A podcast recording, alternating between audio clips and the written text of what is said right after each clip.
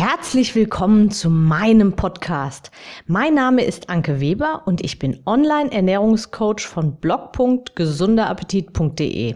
Ich möchte dir dabei helfen, dein belastendes Übergewicht loszuwerden, damit du dich endlich wieder richtig wohl in deinem Körper fühlst und dein Spiegelbild wieder liebst. Du willst mich besser kennenlernen und mir persönlich deine Fragen stellen? Trete jetzt in meine Facebook-Gruppe Abnehmen für Frauen, die wissen, was sie wollen. Ich freue mich auf dich. Und jetzt geht's auch schon los. Hallo und ein herzliches Willkommen zu meiner aktuellen Podcast-Episode. Heute geht es mal ums Kind. Und ja, auch falls du jetzt vielleicht keine Kinder hast, dann wird diese Episode trotzdem sicherlich sehr interessant für dich sein. Bleib also unbedingt dabei und nimm die Tipps daraus direkt auch für dich persönlich mit. Und los geht's auch schon. Wenn es um die eigenen Kinder geht, dann ist man in der Regel ganz besonders sensibel. Schließlich möchte jeder, dass es dem eigenen Nachwuchs gut geht und dass er glücklich aufwächst. Da dieses Thema eben ein sehr, sehr sensibles Thema ist, möchte ich an dieser Stelle nochmal darauf hinweisen, dass ich zwar, wie du es von mir gewohnt bist, recht klare Worte finde, aber ich meine es immer und zu jedem Zeitpunkt gut. Definitiv. Das kommt ganz und gar voll aus meinem Herzen und für dich. Das war mir jetzt nochmal wichtig, bevor es jetzt wirklich losgeht. Es ist erstaunlich und irgendwie auch traurig zugleich, dass einige Ärzte und Kinderärzte ihre Patienten gar nicht mehr auf ihr Übergewicht ansprechen. Und sie verschreiben viel lieber irgendwie ganz schnell Medikamente, die dann die ja bereits auftretenden Symptome lindern, aber eben nicht die Ursache bekämpfen. Warum? Weil ihnen oft sehr viel Ablehnung und Wut auch entgegenspringt, wenn sie die Fakten klar auf den Tisch legen. Klar, es gibt auch unter den Ärzten unsensible Menschen, die vorwurfsvoll irgendwas in den Raum schmettern, ohne echte Hilfe anzubieten. Aber ich bin davon überzeugt, viele können auch einfach gar nicht helfen. Das entspricht schließlich auch nicht ihrer direkten Ausbildung, darf man immer nicht vergessen. Wie auch immer, ich schweife ab. Ich werde jetzt vielleicht ein paar unschöne Dinge hier aussprechen, aber am Ende bekommst du von mir natürlich wieder direkt Tipps an die Hand, was du konkret tun kannst. Ich fange mal mit einem Bild für deinen Kopf an. Wenn du ein Menschenleben mit einem Hausbau vergleichst, dann entspricht das Fundament, also die Bodenplatte des Hauses, der Kindheit. In der Kindheit entsteht das Selbstbild, die Selbstwirksamkeit, ein Gefühl für Verbundenheit und Familie. Und es ist ja unumstritten, dass ein Kind, das mit viel Liebe aufwächst, einen sehr guten Start ins Leben mitbekommt. Das sind Dinge, die vor allem auf geistiger und emotionaler Ebene passieren. Aber auch das Fundament für die körperliche Entwicklung wird eben in der Kindheit gelegt. In der Kindheit werden sehr viele Weichen gestellt. Der Geschmack und auch die Bereitschaft zu Geschmacksvielfalt bilden sich zum Beispiel aus. Die Knochen wachsen und bilden sich aus. Die gesamte Knochenzusammensetzung ist letztendlich ein Resultat der Ernährung. Wenn wichtige Nährstoffe fehlen, können Knochen ein Leben lang tendenziell poröser sein und eben weniger stabil. Das Gehirn entwickelt sich in rasender Geschwindigkeit und besteht letztendlich aus den Lebensmitteln, die von außen zugeführt werden. Die Darmbakterienzusammensetzung entwickelt sich. Je vielfältiger die Ernährung, vor allem präbiotisch, also ballaststoffreich, zum Beispiel Vollkornprodukte und eben Gemüse und auch probiotische Lebensmittel, wie zum Beispiel Naturjoghurt. Also probiotisch, das ist immer mit lebenden, guten Bakterien drin. Also das ist zum Beispiel eben in Naturjoghurt oder so vergorenen Sachen, sauer vergorenen Sachen, also Sauerkraut oder sowas, desto vielfältiger und leistungsfähiger ist auch die Darmbakterienzusammensetzung und dementsprechend effektiver kann dein Stoffwechsel auch arbeiten und das Gewicht auch später besser automatisch regeln. Zucker und industriell verarbeitete Lebensmittel zerstören dagegen eine gesunde Darmflora und sie machen sie wenig effektiv. Und durch dieses Missverhältnis, das daraus entsteht, wird die Gier und der Appetit auf Süßes und industrielles Essen immer größer und weiter gefördert. Und daher kommt auch die Aussage, der Darm ist das zweite Gehirn. Das hast du sicherlich schon gehört. Es, es ist wirklich ein, letztendlich ein Teufelskreis, in den du dich hm, selbst bewusst, wahrscheinlich eher unbewusst begeben hast. Und kindliche Körper können vieles noch, zumindest nach außen, kompensieren.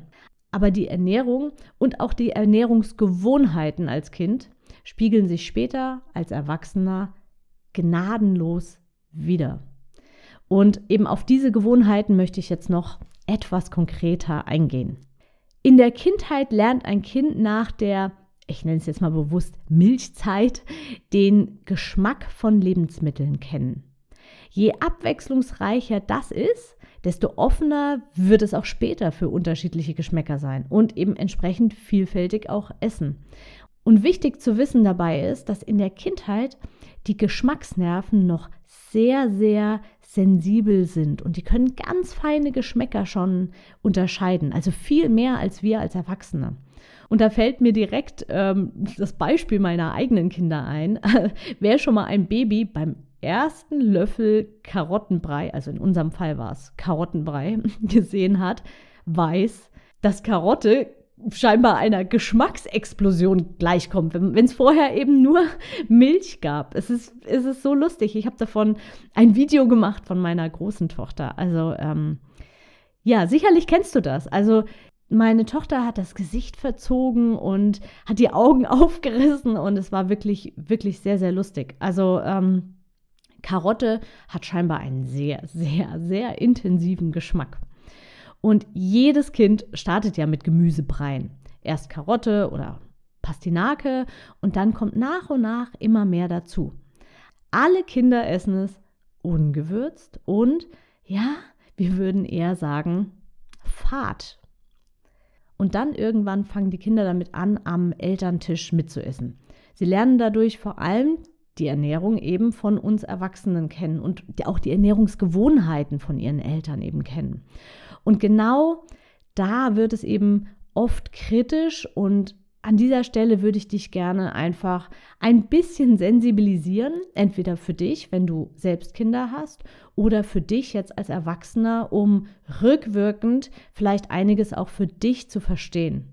Denn an dieser Stelle, wie gesagt, wird es kritisch. Wir Erwachsenen haben nämlich nicht mehr solche feine Geschmackswahrnehmung wie die Kids. Bei uns ist es salziger und süßer und alles ist einfach viel kräftiger gewürzt. Richtig schwierig wird es jetzt aber, wenn die Kinder recht früh, regelmäßig, also mehrmals pro Woche, Süßigkeiten bekommen und Fastfood beziehungsweise eben industriell verarbeitetes Essen, wie zum Beispiel so paniertes Würstchen, Ketchup, so Fertigpommes, Burger und solche Dinge eben oder Pizza, also solche, ja, solche Dinge, die, äh, die nicht einfach in der Natur so vorkommen. Also nichts, was einfach so am Baum wächst oder im Beet wächst oder was ohne Zutaten ist. Also je länger die Zutatenliste, desto schwieriger wird es. Denn das führt quasi ohne Umwege dazu, dass die Kinder bald Gemüse einfach nicht mehr mögen und ausspucken und auch ablehnen. Die Lebensmittelindustrie, darauf bin ich in anderen Podcast-Episoden schon mehrfach eingegangen, hat nicht unser Wohl im Blick, sondern ihren eigenen Profit. Sie produziert also Lebensmittel mit dem Fokus, möglichst viel davon verkaufen zu können. Und das klappt wunderbar, wenn sie sich bei der Kreation ihrer Lebensmittel an die Suchtformel hält. Suchtformel deshalb, weil genau dieses Mischungsverhältnis unsere Geschmacks- und Sättigungsmechanismen außer Gefecht setzen. Also sie schalten das, sie schalten das ab. Das Verhältnis ist, Achtung, 50% Kohlenhydrate und 35% Fett. Schau ruhig mal auf deinen Verpackungen zu Hause nach. Lebensmittel mit dieser Kombination machen uns quasi willenlos. Und wo ist genau dieses Verhältnis zu finden? Ja, in Chips, in paniertem, in Teilchen vom Bäcker, in Schokolade, in Kuchen, in Fischstäbchen und ergänzt durch Ketchup passt auch die Wurst dann exakt in dieses Schema. Wenn das Kind also jegliches Gemüse ablehnt, dann ist es, Achtung, hausgemacht. Natürlich, und äh, ja, es ist bei uns nicht anders, ist Gemüse natürlich nicht die absolute Leibspeise.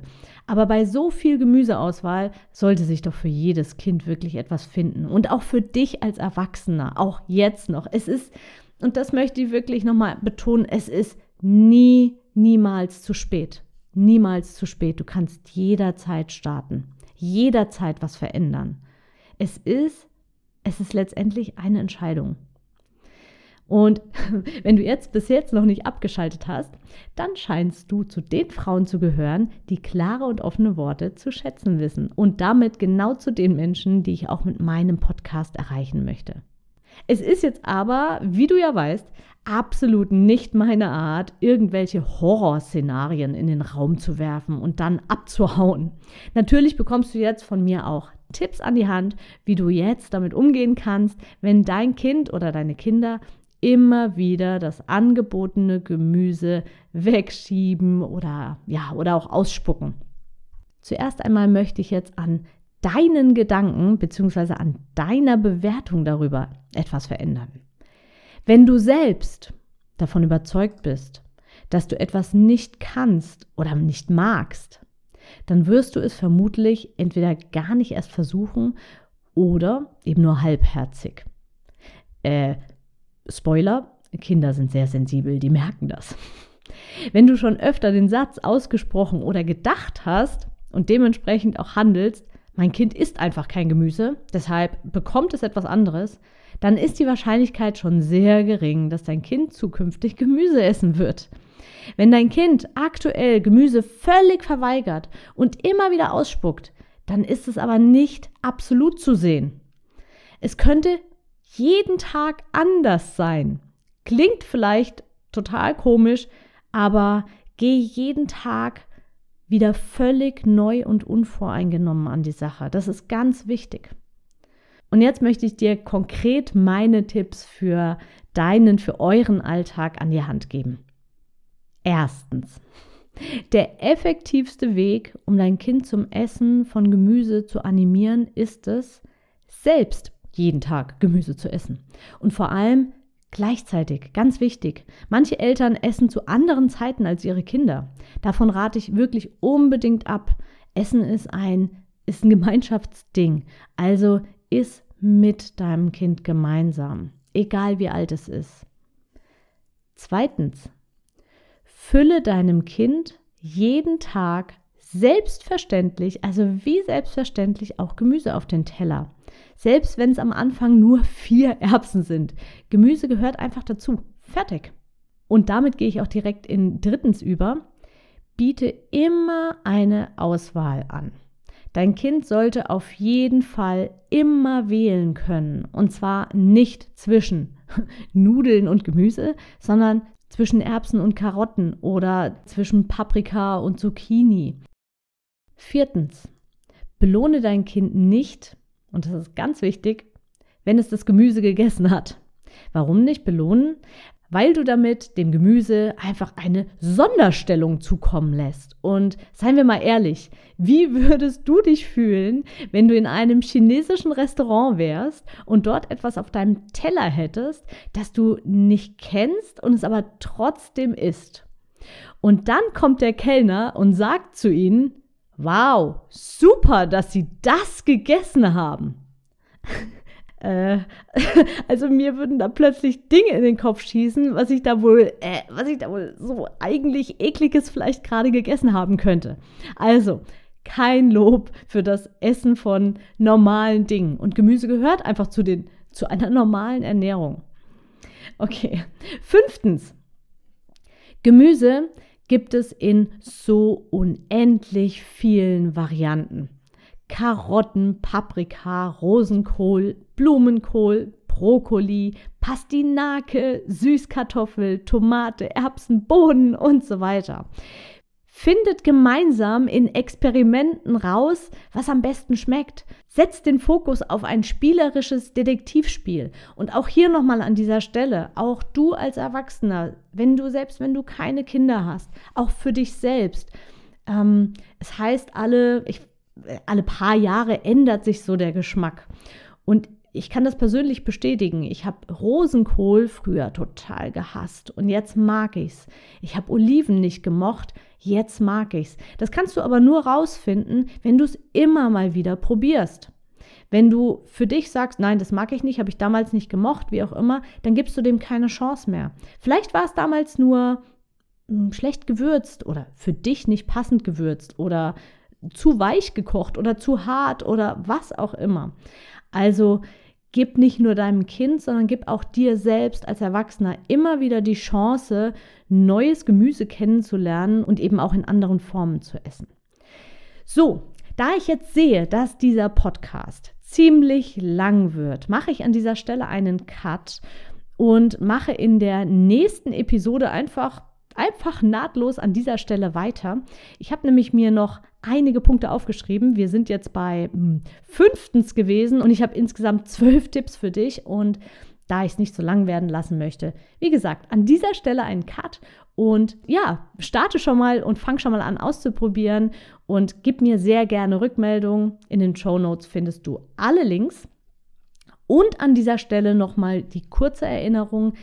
Denke auch daran, dass es meinen Kurs Abnehmen alltagstauglich das ist ein, ja, ein, letztendlich ein Automatikkurs, der sehr, sehr umfangreich ist und ich ihn vom Netz nehme. Und das letzte Mal habe ich mich versprochen und habe gesagt, dass ich den Kurs am 31. April vom Netz nehme. Ist natürlich totaler Quatsch. Es gibt ja gar keine 31 Tage im April. Also am 30. ist der letzte Tag, an dem du da noch Zugriff hast. Wenn für dich eine reine Automatik nicht so ansprechend ist, dann kurz der Hinweis zum einen, ein Gespräch ist sowieso mit mir, also ein richtiges Coaching-Gespräch ist sowieso inklusive mit mir. Und du kannst innerhalb des Kurses auch noch eine persönliche Betreuung da mit dazu buchen. Also nutze die Gelegenheit. Es gibt einen gigantischen Rabatt und zwar 50 Prozent. Du kriegst ihn 50 Prozent günstiger. Geh in die Show Notes klicke da drauf und da kannst du dann, also ich habe da auch nochmal den Code rein, reingeschrieben, Podcast 200, ähm, weil ich in der Podcast-Folge Episode 200 da genauer drauf eingehe. Ähm, genau, und da kannst du diesen Kurs direkt buchen und bei Bedarf eben noch eine persönliche Betreuung dazu buchen. Aber diesen Kurs wird es definitiv im Mai so nicht mehr geben.